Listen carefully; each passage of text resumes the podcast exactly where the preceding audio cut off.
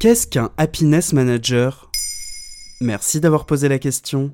Happiness Manager est un concept devenu métier créé par un Singapourien émigré aux États-Unis. Chad Meng Tan défend l'idée qu'un manager qui agit selon sa définition de la compassion en étant humble et ambitieux sera un meilleur manager. Selon lui, être un bon manager, c'est d'en créer du lien avec ses équipes, fidéliser et pousser à l'investissement. Ce métier a vite séduit et envahi la Silicon Valley et commence à se déployer sérieusement en France. Hérité de la culture start-up, ces postes gagnent du terrain puisque désormais la question du bonheur au travail préoccupe toute la structure de la vieille économie.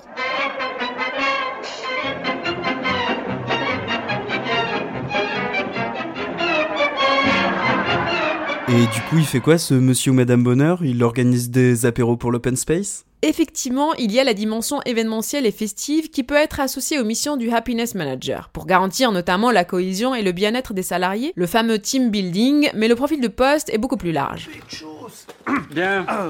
Bon, j'ai eu des plaintes là, des employés de la boîte. Hein. Ah, il paraît qu'il y a une mauvaise ambiance. Bon. Alors voilà ce que j'ai décidé. On va faire un team building. Et c'est vous deux là, Pascal et Daniel, qui allez vous en occuper. D'accord Yes On va pas vous décevoir Ok, faut de l'alcool. Ah non, non, non, non, pas l'alcool. Euh, Des feux d'artifice Non plus. Stripteaseuse. Ah là, vous m'appelez, hein. Yes Team building. C'est quoi un team building?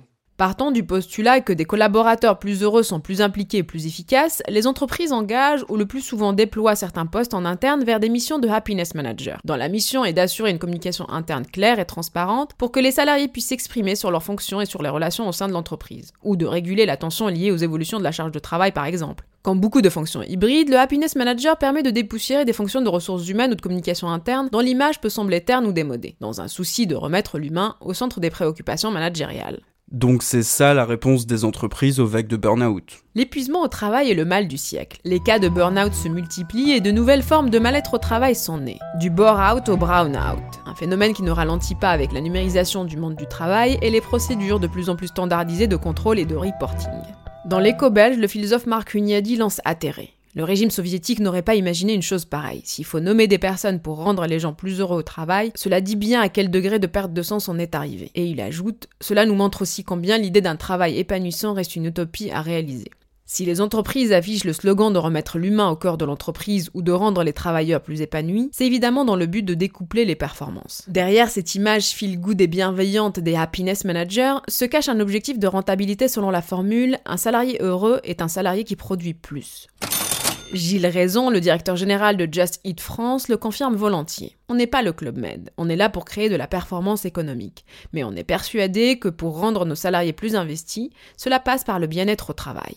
Donc le bonheur au travail, ce serait une utopie impossible à atteindre. La question est difficile, mais l'équation n'est pas impossible. D'après plusieurs études et analyses, deux critères se dégagent et participent au bonheur au travail. En premier lieu, le sens produit par notre propre tâche ou action, et en second, la qualité de l'environnement dans lequel on passe la majorité de notre temps. Des critères devenus primordiaux pour les millennials, les personnes nées après 1980, qui représentent des salariés exigeants, prêts à faire jouer la concurrence entre employeurs. Selon une étude menée en 2017 par l'Institut de sondage Via Voice, les millennials s'accorderaient en effet autant, si ce n'est plus d'importance, à leur environnement de travail qu'au salaire. Voilà ce qu'est un happiness manager.